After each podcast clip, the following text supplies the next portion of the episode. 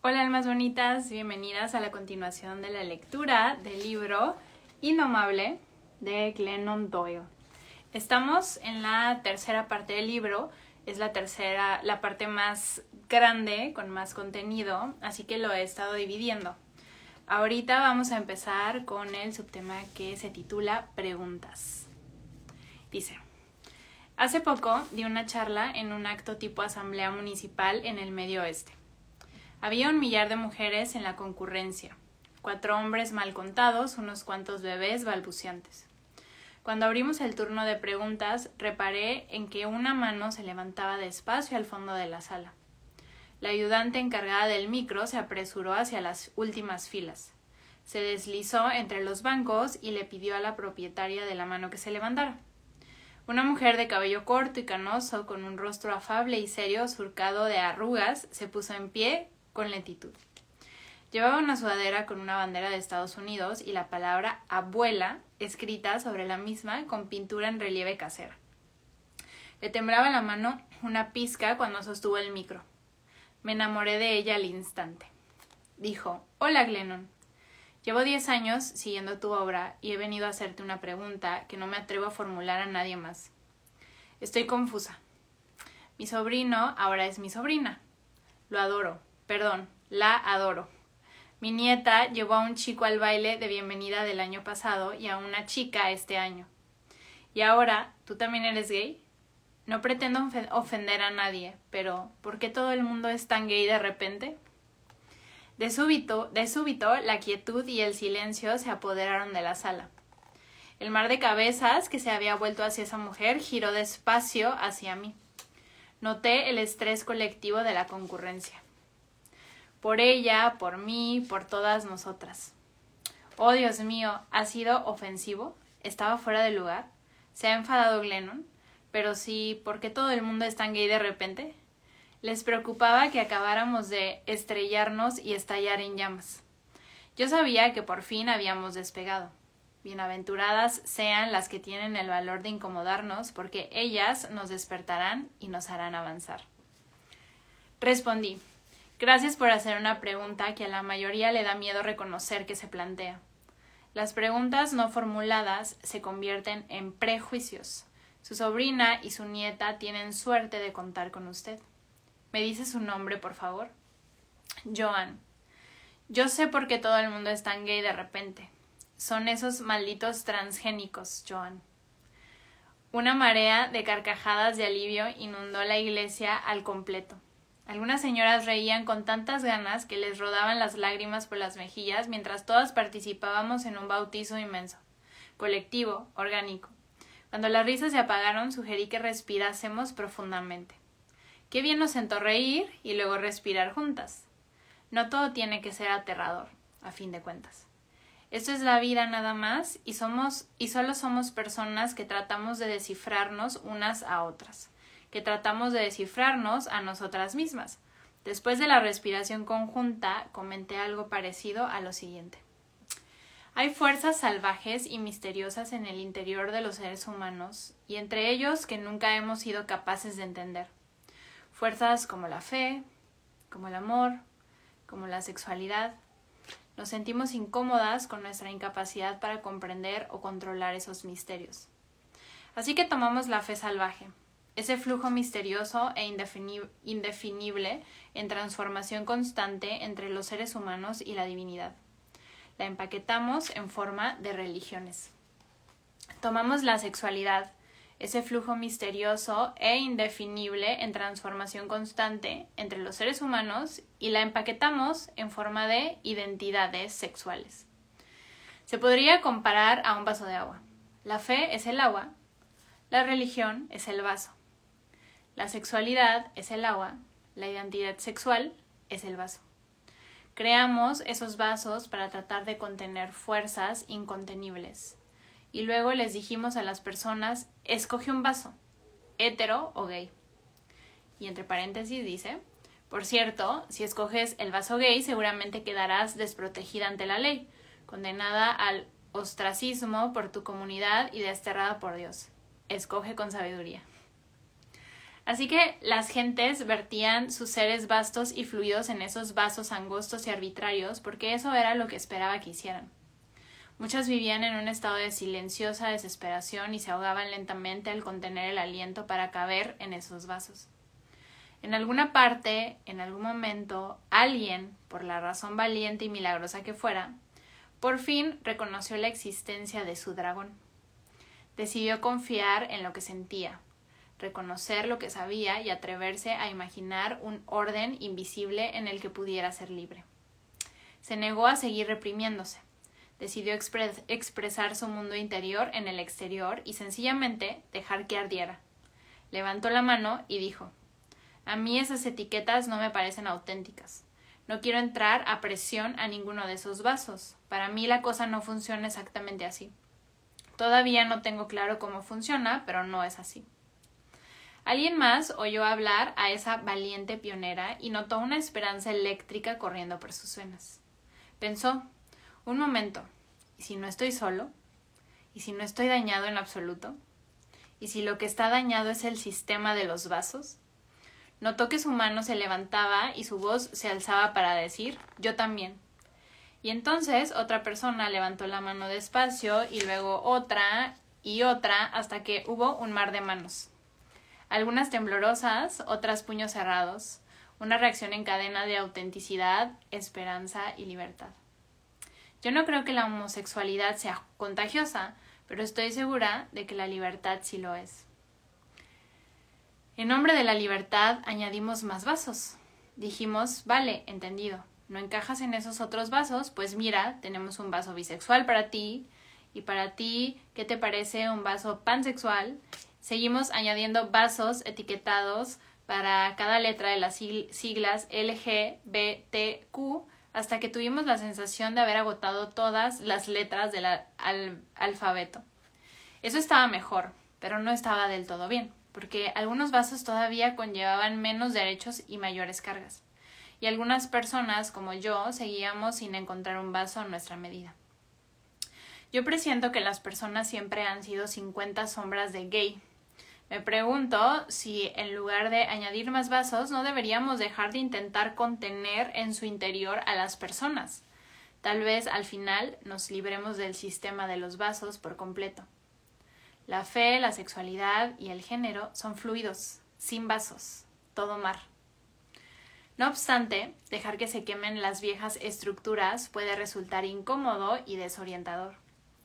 El run run de la libertad acusta porque el, al principio recuerda al caos. Asusta.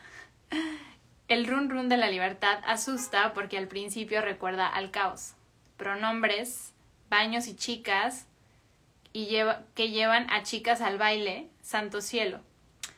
Pero el progreso consiste sencillamente en desarticular los sistemas que ya no se nos antojan lo bastante auténticos con el fin de crear otros nuevos que se adapten mejor a las personas tal como son. La gente no está cambiando, al fin y al cabo. Sucede que, por primera vez, hay libertad suficiente para que las personas dejen de cambiar lo que son. El progreso consiste en reconocer lo que hay y lo que hubo en todo momento. El progreso siempre es un retorno. Tal vez podamos dejar de empeñarnos en comprender el maravilloso misterio de la sexualidad y en vez de eso limitarnos a escucharnos a nosotras mismas y a, y a las demás personas con curiosidad y amor y sin miedo.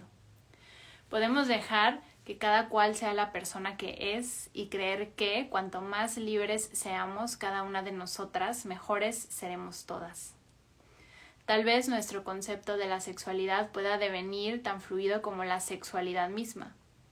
Podemos recordar que por más que nos perturbe dejar que otros emerjan de sus vasos y fluyan, merece la pena. Nuestra buena disposición a sentirnos confusas, abrir la mente y ser bondadosas salvará vidas. Puede que el valor no consista únicamente en negarse a tener miedo de una misma, sino también en negarse a temer al otro. Tal vez podamos dejar de buscar territorios comunes y permitir a todo el mundo ser el mar. Ya lo es en cualquier caso. Que así sea. Vamos a seguir con autorizaciones. Una organización de cristianos fundamentalistas anunció recientemente que me excomulgaba de la iglesia evangélica. Me hizo mucha gracia enterarme de eso. Me sentí como Kramer en la serie Seinfeld o Seinfeld, cuando su jefe intenta despedirlo de un empleo que nunca desempeñó. No me puedes despedir, replica Kramer, perplejo y desafiante. En realidad ni siquiera trabajo aquí. Estaba hablando del tema con una amiga y me dijo, es tan horrible. ¿Por qué no pueden entender que tú naciste así? No puedes evitarlo, es una crueldad castigarte por algo que ni siquiera puedes cambiar. Hmm, pensé, no es exactamente así. En ocasiones decimos cosas que creemos cariñosas cuando en realidad están revelando nuestro adoctrinamiento. Las cosas que no puedes evitar son cosas que evitarías si pudieras. Tengo clarísimo que, aunque pudiera cambiar mi sexualidad, no lo haría. Santo cielo, me encanta compartir mi vida con una mujer. Me encanta que nunca cejemos en el ansia de comprendernos mutuamente y el hecho de que ninguna se rinda hasta que lo conseguimos. Me encanta que ya no entendamos nos entendamos también porque solo dos mujeres que intentan abandonar las mismas jaulas. Me chifla que nuestra vida en común sea una conversación eterna que solo interrumpimos para dormir. Me encanta tener relaciones con mi mujer. Adoro las caricias que son invitaciones y adoro el momento en que nuestras miradas se anclan y lo tenemos claro. Adoro lo bien que una entiende el cuerpo de la otra y adoro el terciopelo líquido de su piel. Me encanta la suavidad, la intensidad, la paciencia y la generosidad del entretanto y el amor del después. El tiempo fuera del tiempo, cuando yacemos en mutuo abrazo sin decir nada y sonreímos al techo de puro alivio y gratitud. Me encanta que una de las dos acabe por soltar una risita en todas las ocasiones y diga ¿De verdad es esta nuestra vida? He estado casada con una persona de otro género y con una de mi mismo género. El matrimonio entre personas del mismo género se me antoja mucho más natural, porque carece del esfuerzo constante por salvar la brecha entre dos géneros que a causa del adiestramiento cultural aman y viven de manera muy distinta. Mi mujer y yo ya estamos al mismo lado del puente. Estar casada con Abby es llegar a casa tras un viaje largo, frío y agotador. Ella es la chimenea que chisporrotea, la alfombra de pelo largo, el sofá en la que me desplomo, la manta que me envuelve y la música de jazz sonando de fondo que me hace remecer bajo, bajo mi manta. Lo que quiero decir es lo siguiente. ¿Y si no nací así en absoluto? y si me casé con Abby no solo porque sea gay, sino porque soy lista, y si escogí mi sexualidad y mi matrimonio y estas decisiones son sencillamente las más sinceras, sabias, hermosas, leales y divinas que he tomado en toda mi vida, y si he acabado por considerar el amor entre personas del mismo género una decisión inteligente, sencillamente una idea genial, algo que recomendaría sin reservas, ¿Y qué pasa si reivindico la libertad no porque naciera así o porque no pueda evitarlo, sino porque puedo hacer lo que me aparezca, apetezca con mi amor y con mi cuerpo de un año para otro, de un momento para otro? Porque soy una mujer adulta que no necesita excusas para vivir como le plazca y amar a quien le parezca. ¿Qué pasa si no necesito vuestro permiso porque ya soy libre? Concesiones. Hace poco, Abby y yo, en compañía de mis hijas y de mi hijo, estábamos tumbadas en el sofá viendo una de nuestras series familiares favoritas. Durante una escena muy emotiva quedó claro que la hija adolescente se disponía a decirle a su familia que era gay. Los adultos y ella estaban en torno a la mesa de la cocina cuando la hija anunció Os tengo que decir una cosa. Me gustan las chicas. En el silencio que se hizo a continuación, tanto los adultos de la televisión como nosotras, cinco en el sofá, contuvimos, contuvimos colectivamente el aliento. La madre tomó la mano de la hija y le dijo Te queremos. Yo susurré No lo digas, no lo digas, no lo digas. En cualquier caso, maldita sea, lo había dicho. Yo sabía que la serie intentaba ser progresista, demostrar que ese padre y esa madre aceptaban la homosexualidad de su hija tanto como aceptarían su heterosexualidad. No obstante, me pregunté si de haber dicho a la niña que su familia, a su familia que le gustaban los chicos, la madre habría respondido Te queremos en cualquier caso. Pues claro que no, porque decimos, porque decimos en cualquier caso cuando alguien nos ha decepcionado. Si pillaran a mi, a mi hijo copiando en un examen, habría consecuencias y luego le aseguraría que lo quiero en cualquier caso. Si mi hija me dijera que acaba de atacar un banco, la tomaría de la mano y le diría que la quiero en cualquier caso. Ese, en cualquier caso, implicaría que si bien mi hija había hecho algo que me defraudaba mis expectativas, mi amor seguía siendo tan fuerte como para apoyarla. En lo que concierne la identidad de mi descendencia, no quiero ser una figura parental con expectativas. No quiero que mis hijas y mi hijo se esfuercen en cumplir una lista arbitraria de objetivos preconcebidos que he creado para ellas. Deseo ser una figura parental de casa del tesoro. Quiero animar a mi descendencia a pasar la vida excavando, descubriendo cada vez más quiénes son y luego compartiendo lo que han descubierto con quien tenga la suerte de merecer su confianza. Cuando encuentren una gema en su interior y la saquen para que la vea, quiero agrandar los ojos, contener el aliento y aplaudir. En otras palabras, si mi hija me dijera que es gay, no la querría a pesar de eso. La querría por eso. Y si la parentalidad consistiera menos en decirles a nuestros hijos e hijas quiénes deberían ser y más en preguntarles una y otra vez y por siempre quiénes son, entonces, cuando nos lo dijeran, lo celebraríamos en lugar de condescender.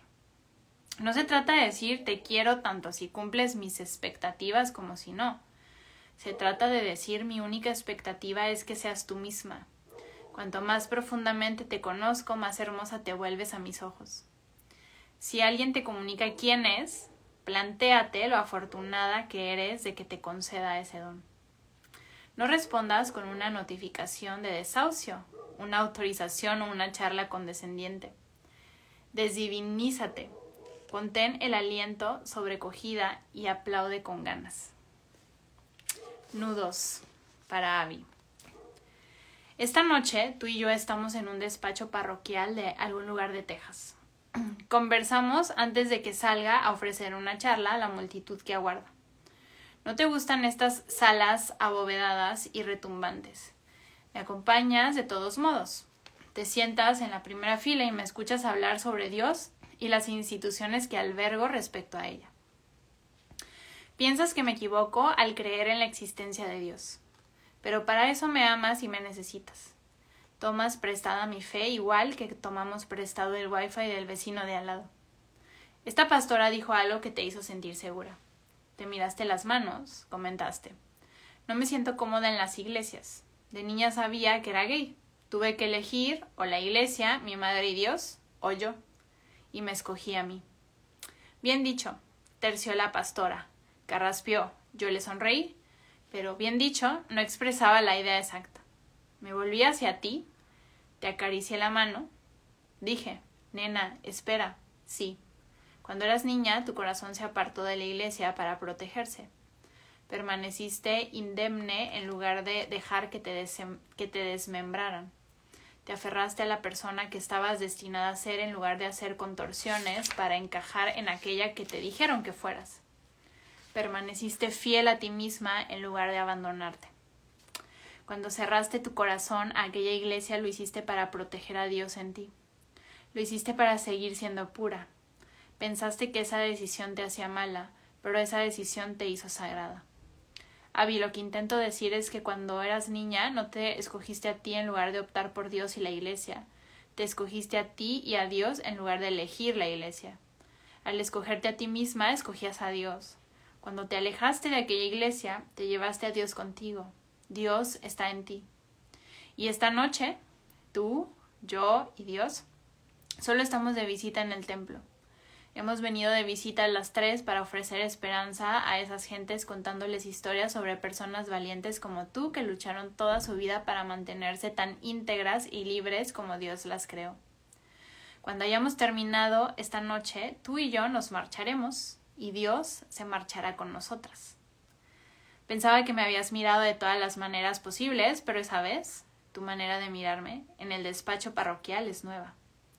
Me miras con los ojos llorosos y enrojecidos. La pastora se marchó cuando me miraste así. Solo tú, yo y Dios estábamos allí. Ala, dijiste. Igual que aquella vez cuando se te enredó la gargantilla de la G. Te quedaste ahí, junto a la cama, refunfuñando, amenazando con tirarla a la basura. Te pedí la cadena, la sostuve en mis manos, casi invisible, delicado oro blanco imposible. Te marchaste. Yo le dediqué un buen rato, admirada de mi propia paciencia. Y entonces, un tirón, en el lugar adecuado, el nudo se deshizo. Entraste en el, en el dormitorio, yo la sostuve en alto, orgullosa. Ala, dijiste. Te inclinaste y cerré el broche en tu nuca. Te besé la mejilla. Coloquemos más ideas elegantes en torno al cuello de nuestras criaturas.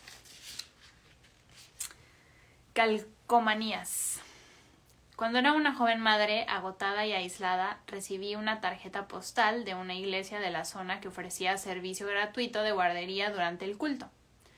Quien era entonces mi marido y yo acudimos al culto el domingo siguiente y encontramos café, desayuno, música, una guardería, charlas inspiradoras y parejas acogedoras por todas partes. La iglesia en cuestión había identificado todos los desafíos de la vida de una joven pareja y les había buscado solución durante una hora. Me sentí en el cielo, al principio. Entonces, un domingo, el predicador se puso a sermonear sobre los pecados, de la homosexualidad y el aborto como si fueran los pilares sobre los que se erigía esa iglesia. Me ardieron las entrañas. Después del culto me dirigí al predicador y le dije que quería hablar con él. Le pregunté si su iglesia se basa en el Jesús que hablaba sin cesar de huérfanos y de viudas, de desmilitarización, de migrantes, de personas enfermas, marginadas y pobres, ¿Por qué razón escoge el aborto y la homosexualidad como temas para su sermón? Después de un rato, mareando la perdiz, me miró, suspiró, sonrió y me dijo Es usted una mujer inteligente. Lo que dice tiene lógica desde un punto de vista mundano. Pero los caminos de Dios no son los nuestros. No debe apoyarse en su entendimiento. Parece usted una persona de buen corazón, pero el corazón es caprichoso. La fe consiste en confiar. No pienses, no sientas, no sepas. Desconfía de tu corazón y de tu mente y confía en nosotros. Eso es la fe. Pretendía hacerme creer que confiar en Él era confiar en Dios, pero Él no era mi conexión con Dios. Mi corazón y mi mente eran mis conexiones con Dios. Si cerraba ese canal, estaría confinado en el hombre que lideraba esa iglesia en lugar de confiar en Dios estaría dependiendo de su entendimiento. Si hay algo que me induce a pensar y a cuestionarme las cosas a fondo, es un líder que me advierte de que no piense y no me haga preguntas. No externalizaré pasivamente mi fe y la de mi familia en favor de otros. Soy madre y tengo responsabilidades para con toda la familia, no solo para con mis hijas e hijo. Cuando nuestras instituciones religiosas fomentan el odio o la división, tenemos tres opciones. Uno, guardar silencio, que equivale a estar de acuerdo. Dos, desafiar al poder de viva voz y trabajar con ahínco para obrar cambios. Tres, largarnos con nuestras familias. Pero se acabó lo de discernir en silencio mientras bombean veneno desde los púlpitos y lo instilan bajo la piel de nuestros progenies. Muchas progenitoras han acudido a mí para explicarme. Mi hija acaba de decirme que gay. Llevamos viviendo, viniendo a esta iglesia una década. ¿Cómo se habrá sentido al oír lo que nuestros líderes pensaban de ella y dando por supuesto que su madre estaba de acuerdo? ¿Cómo la convenzo de que nunca he estado de acuerdo con nada de eso y de que la considero perfecta tal como es? Llevamos tallados en el corazón los memorandos divinos que recibimos de niñas. Es dificilísimo librarse de ellos. Cada mujer se debe a sí misma, a su gente y al mundo analizar lo que le han enseñado a creer, en particular si va a optar por creencias que condenan a otros. Tiene que formularse preguntas como ¿a quién beneficia que yo crea esto? Después de que el predicador me pidiera que dejara de pensar, me puse a pensar con más ganas.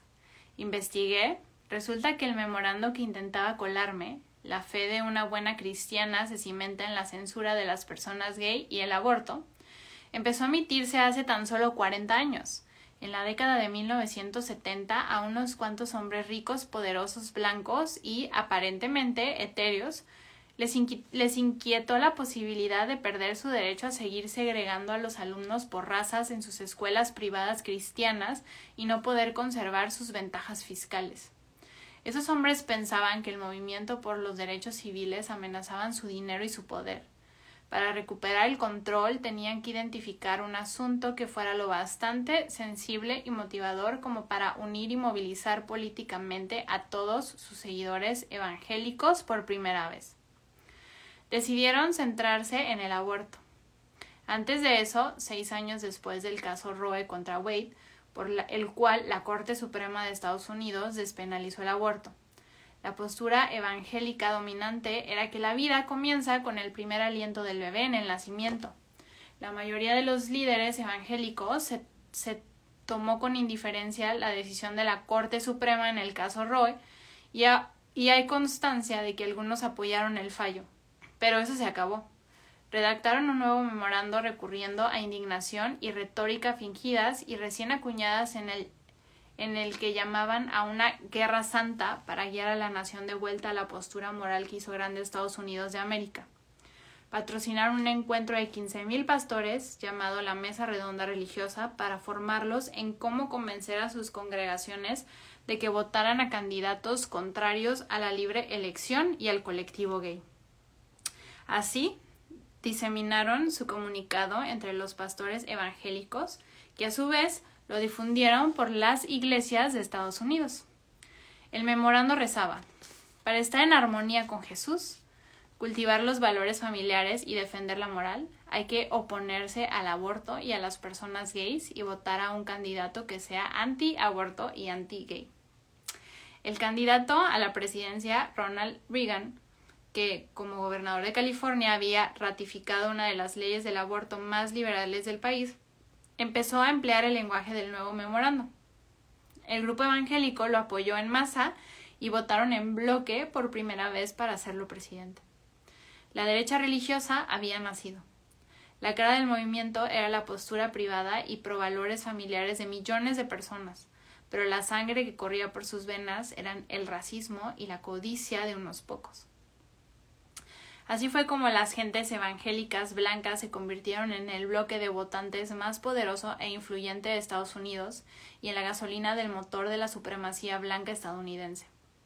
Así es como los líderes evangélicos se van de rositas con la flagrante hipocresía de conservar su dinero, racismo, misoginia, clasismo, nacionalismo, armas, guerra y corrupción al mismo tiempo que dicen actuar en nombre de una persona que dedicó la vida a poner fin a la guerra ayudar a las huérfanas y a las viudas, sanar al enfermo, acoger a la inmigración, valorar a las mujeres y a la infancia y proporcionar poder y dinero a las personas pobres. Esa es también la razón de que lo único que un candidato político precisa para conseguir el apoyo del bloque evangélico sea proclamarse antiabortista y anti-gay. Aunque el candidato sea un hombre que odia y maltrata a las mujeres, acumula dinero y rechaza la inmigración, que incita al racismo y a la intolerancia y cuya ética contradice en todos los sentidos la enseñanza de Jesús. Jesús, la cruz y la identidad provida solo son relucientes calcamonías que los líderes evangélicos adquieren, adhieren a sus propios intereses. Siguen vendiendo el memorando que dice no pienses, no sientas, no sepas. Rechaza el aborto y a la gente gay y sigue votando. Es la forma de vivir como Jesús. Al diablo, para vencer, le basta convencerte de que es Dios. Mis amigas evangélicas insisten en que su oposición al aborto y a la homosexualidad es algo innato. Son sinceras y están convencidas. Todos creemos que nacimos con nuestras creencias religiosas escritas en el corazón y en las estrellas. Nunca nos paramos a pensar que la mayoría de los memorandos conforme a los cuales vivimos fueron escritos en realidad por hombres muy interesados. No sé si todavía me considero cristiana. La etiqueta sugiere certidumbre y yo carezco de ella. Sugiere el deseo de convertir a otras personas y eso es lo último que deseo hacer. Sugiere pertenencia exclusiva y no tengo claro que pertenezca a nada. Una parte de mí desea desprenderse de la etiqueta, dejarla de lado y tratar de que cada encuentro sea de alma a alma, sin capas que se interpongan.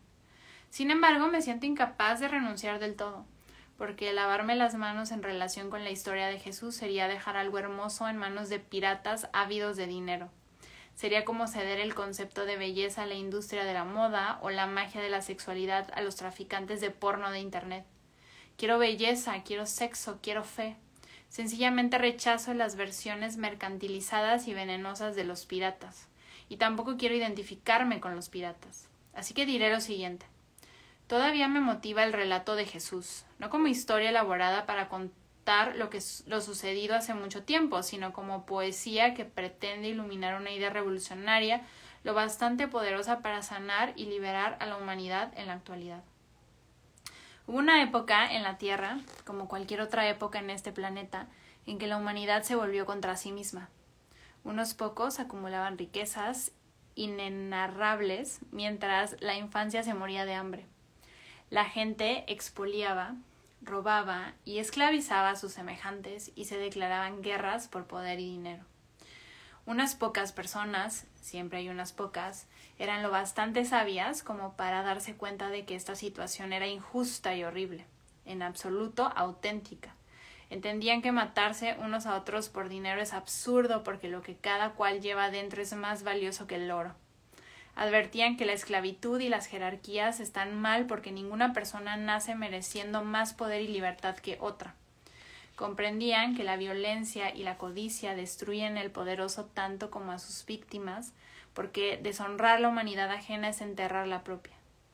Entendieron que la única esperanza de salvación para la humanidad era un sistema más sincero, más hermoso.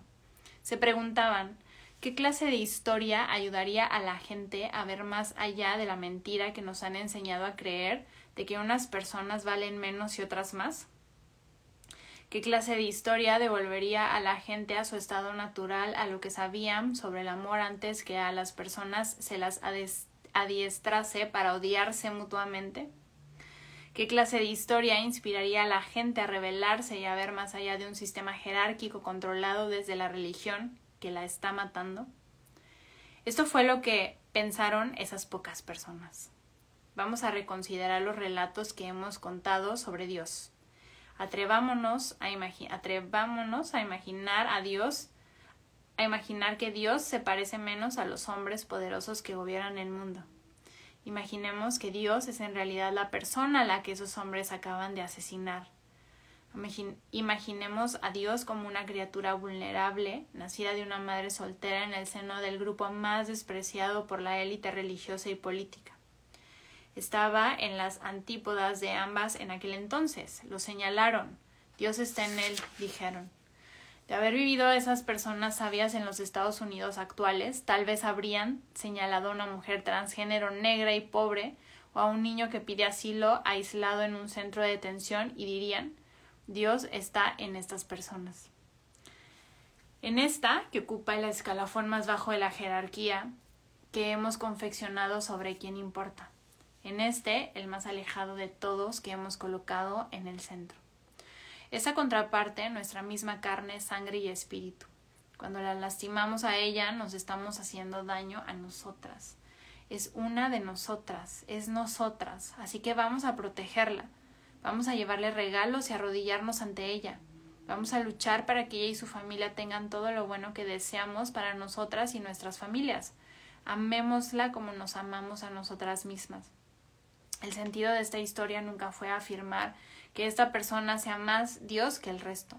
La intención es que si somos capaces de ver el bien en aquellas personas a quienes nos han enseñado a mirar mal, si somos capaces de considerar valiosas a las que nos han enseñado a considerar superfluas, si podemos vernos a nosotras en aquellas que estamos adoctrinadas para considerar el otro o la otra, seremos incapaces de hacerles daño. Cuando dejamos de hacerles daño, dejamos de lastimarnos a nosotras. Cuando dejamos de lastimarnos, empezamos a sanar. Jesús como idea significa que la justicia arroja una red lo más grande posible, de tal modo que todas las mujeres quedamos dentro de ella. Cuando eso sucede, solo existimos nosotras. Dentro de una única red somos libres de las jaulas del miedo y del odio, y en vez de eso nos apoyamos mutuamente. Es la idea revolucionaria de que todas las mujeres sean libres y estén protegidas al mismo tiempo. Esa es nuestra salvación. Dios es chica. Glennon, ¿te refieres a Dios como ella, entre comillas? ¿Por qué piensas en Dios como una mujer? No lo pienso. Me parece absurdo atribuir a Dios ningún género. Pero en la medida en que referirse a Dios en femenino resulte inconcebible para muchas personas, mientras que hablar de Dios en masculino les parece perfectamente aceptable, y en la medida en que las mujeres sigan estando infravaloradas, maltratadas y controladas aquí en la Tierra, seguiré empleando el femenino. Conflictos. Creo que este es el último. Ah, no, el penúltimo. Recientemente recibí un correo electrónico de una antigua reconocida de esa iglesia que abandoné. Decía, ¿te puedo preguntar una cosa? Ya sé que Abby y tú os queréis muchísimo. Es fantástico. Al mismo tiempo sigo pensando que la homosexualidad está mal. Quiero ser capaz de amarte sin reservas, pero para ello tendría que abandonar mis creencias. ¿Qué se supone que debería hacer respecto a este conflicto con Dios? Lo sentí por ella, me estaba diciendo quiero ser libre para amarte, pero estoy enjaulada en mis creencias. Le respondí lo siguiente. En primer lugar, gracias por reconocer que tienes una elección que hacer. Gracias por no quedarte con te quiero, pero sabemos que el amor no admite peros. Si pretendes cambiarme, no me quieres. Si sientes cariño por mí, pero también piensas que voy a arder en el infierno, no me quieres. Si me deseas lo mejor, pero votas en contra de que mi familia esté protegida por la ley, no me quieres. Gracias por entender que amarme como a ti misma significa querer para mí y mi familia todo lo bueno que deseas para ti y tu familia. Todo lo que no sea eso no es amor. En consecuencia, sí, tienes una elección que hacer. Tienes que escoger entre quererme o mantener tus creencias. Gracias por tu honestidad intelectual al respecto. En segundo lugar, entiendo el conflicto porque lo he experimentado. Todavía lo experimento. Durante un tiempo estuve asustada porque pensaba que el conflicto con Dios significaba que estaba desafiando a Dios. Ahora sé que era la Dios que hay en mí desafiando a la religión. Era mi verdadero yo que, que despertaba y decía, espera un momento, eso que me han enseñado a creer sobre Dios, sobre mí misma, sobre las otras personas, no concuerda con lo que yo sé, en el fondo de mi corazón acerca del amor. ¿Qué hago? ¿Rechazo lo que sé en el fondo de mi corazón o lo que me han enseñado a creer? Solo te puedo decir lo que he llegado a saber por mí misma. Retornar a nuestro yo resulta desconcertante al principio. No es tan sencillo como escuchar nuestras voces internas, porque en ocasiones las voces internas que consideramos en posesión de la verdad solo son las voces de seres humanos que nos dijeron lo que debíamos creer. A menudo la voz interna que nos dice quién es Dios y lo que aprueba no es Dios, sino nuestro adoctrinamiento. Es el eco de la voz de un docente, una figura parental, un predicador, alguien que afirmó representar a Dios ante nosotras. Muchas de esas personas tenían buena intención y otras tan solo pretendían controlarnos. Sea como sea, ni una sola de esas personas ha sido designada por Dios como su portavoz. Ni una sola lleva dentro más Dios que tú. Dios no pertenece a ninguna iglesia, Dios no pertenece a ninguna religión, no hay centinelas, nada de esto es tan fácil. La fe no se externaliza, solo estás tú y Dios. Parte del trabajo más difícil e importante de la vida consiste en aprender a separar las voces docentes de la verdadera sabiduría, la propaganda de la verdad, el miedo del amor y en este caso las voces de quien se autodesigna representante de Dios de la propia voz de Dios. Cuando tengas que elegir entre algo que sabes y algo que otras personas te han enseñado a creer, escoge lo que sabes. Como dijo el poeta Walt Whitman, replantéate todo lo que te han dicho en el colegio, en la iglesia o en cualquier libro y descarta lo que sea un insulto para tu alma. Tener el valor de descartar lo que insulta el alma es cuestión de vida o muerte. Si quien afirma hablar en nombre de Dios o de la verdad te puede convencer de que creas en lugar de saber, de que vivas a partir de sus reglas y no desde tu corazón, de que confíes en las voces de los intermediarios y no en la vocecilla tranquila que llevas dentro, te está controlando. Si logran convencerte de que desconfíes de ti misma, que dejes de sentir, saber e imaginar y en vez de eso solo confíes en ellos, entonces podrán convencerte de que actúes contra tu propia alma. Si eso sucede, te, pondrán, te podrán convencer de que los sigas, votes por ellos, te condenes por ellos e incluso mates por ellos. Todo en nombre de un Dios que te susurra constantemente las cosas no son exactamente así. Puede que el conflicto con Dios no solo involucre a Dios, puede que sea Dios. Escucha con suma atención. Corrientes. El arte, cuando es bueno, no surge del deseo de alardear, sino del deseo de dejarse ver. El arte, cuando es bueno, siempre procede de nuestro deseo desesperado de respirar, ser vistas, ser amadas. En la vida cotidiana estamos acostumbradas a ver únicamente la luminosa capa exterior de la gente. El arte consigue que nos sintamos menos solas porque siempre procede del centro desesperado del artista y hay desesperación en el centro de cada una.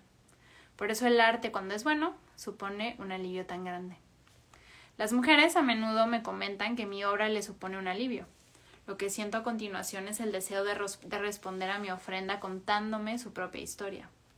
Durante muchos años me quedaba horas después de una charla mientras una mujer tras otra me tocaba el brazo diciendo necesito contarte esto. Al fin alquilé un apartado de correos y prometí a las mujeres que si enviaban sus historias las leería todas. Cada semana las cartas, las cartas llegaban a raudales. Cajas de cartas se amontonan en mi dormitorio y en mi despacho.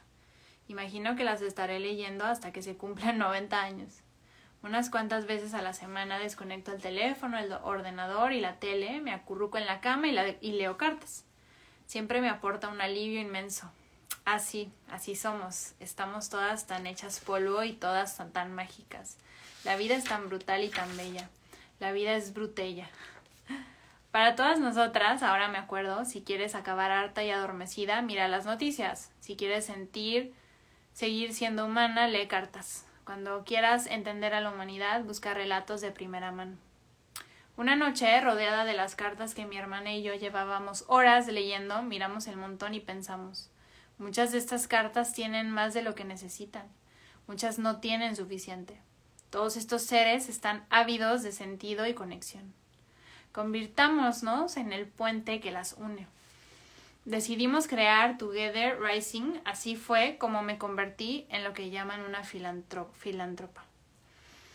Desde que fundamos Together Rising hace ocho años, nuestro consejo de cinco mujeres y nuestras aéreas voluntarias han pasado día y noche conectando frenéticamente e inalcanzablemente a personas que sufren con todos los recursos que tenemos a nuestro alcance. Dinero, ayuda, sororidad, esperanza. Como conectamos con cada una de las personas a las que servimos, hemos aprendido por experiencia directa que por lo general la gente hace todo lo que puede. Sin embargo, Sigue habiendo infinidad de personas que no tienen comida para llevar a la mesa, ni pueden conseguir atención médica para sus madres enfermas, ni encender la calefacción, ni contar con un espacio seguro donde criar a su familia. Cada noche nos íbamos a dormir pensando, ¿por qué? ¿Por qué todas estas personas que se esfuerzan tanto lo pasan tan mal a pesar de todo? Y entonces un día leí lo siguiente. Llega un momento en que tenemos que dejar de rescatar a la gente que ha caído al río hay que subir aguas arriba y averiguar por qué caen. Arzobispo Desmond Tutu. Cuando empecé a mirar corriente arriba, descubrí que allí donde hay un gran sufrimiento, a menudo alguien está obteniendo un gran beneficio. Ahora cuando encuentro a alguien que lucha por mantenerse a flote, sé que debo empezar preguntando ¿cómo te puedo ayudar ahora mismo? Luego, cuando esa persona está seca y a salvo, le pregunto qué institución o persona se está beneficiando de tu sufrimiento. Toda filántropa se está, si está atenta, acaba por pararse, pasarse al activismo. De no hacerlo así, nos arriesgamos a ser codependientes del poder, a salvar a las víctimas del sistema mientras el sistema recoge los beneficios y luego nos da unas palmaditas en la cabeza por nuestro servicio. Nos convertimos en soldados de la injusticia.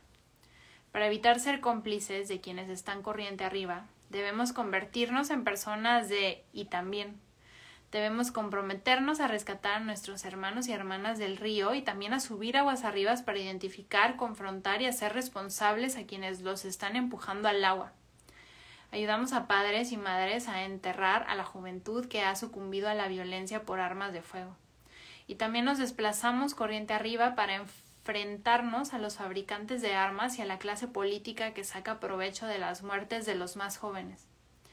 Llenamos vacíos para sostener a las madres que crían a su familia mientras el padre está encarcelado. Y nos desplazamos corriente arriba para desmantelar la injusticia de los encarcelamientos masivos. Financiamos programas de recuperación para quienes sufren de adicciones a los opiáceos. Y nos desplazamos corriente arriba para despotricar contra el sistema que permite a las grandes compañías farmacéuticas y a los médicos corruptos enriquecerse cada vez más cada vez que una persona joven se engancha. Ofrecemos refugio y orientación a la juventud LGBTQ sin hogar y nos desplazamos corriente arriba para renegar de la intolerancia con base religiosa, el rechazo familiar y las políticas homófobas que hacen que la juventud LGBTQ tenga el doble de probabilidades de convertirse en sin techos que las chicas o chicos etéreos o cisgénero. Ayudamos a los veteranos de guerra en apuros a conseguir el tratamiento para el trastorno porque por estrés postraumático que necesitan y merecen y nos desplazamos corriente arriba para desafiar al complejo militar industrial que con tanto fervor envía a nuestros soldados a la guerra y con tanta facilidad los abandona a su regreso. Si queremos crear un mundo más auténtico y hermoso, sigamos rescatando por siempre a quienes arrastra el río, y subamos corriente arriba a diario para hacer la vida imposible a quienes empujan al agua a esas personas. El último de hoy, mentiras. Una amiga mía y yo estamos tiradas en el sofá, asombradas, llorando y riendo de todo lo que hemos dejado arder y reconstruido durante el último par de años de nuestras vidas. Cuando digo, y entonces abandoné a mi familia, deja de reír, me reprocha. No digas eso, no digas cosas de ti misma que no son verdad. No abandonaste a tu familia, ni por un momento. Ni siquiera abandonaste a tu marido por el amor de Dios. Abandonaste tu matrimonio, nada más. Fue lo único que abandonaste. Y eso era lo que, lo que tenías que dejar atrás para crear tu verdadera familia. Por favor, que no te vuelva a oír decir abandoné a mi familia nunca más. Ten cuidado con las historias que te cuentas sobre ti misma. Y listo, almas bonitas terminamos la lectura del día de hoy. Ya nos falta súper poquito para terminar este libro. Te recuerdo que este live se queda grabado aquí en Instagram, pero también lo guardo y lo subo a las plataformas de Spotify y de YouTube por si te gusta mejor terminar de leer o seguir la lectura por aquellas plataformas. Nos vemos en unos días o mañana, no sé, para continuar con esta lectura. Gracias. Chao.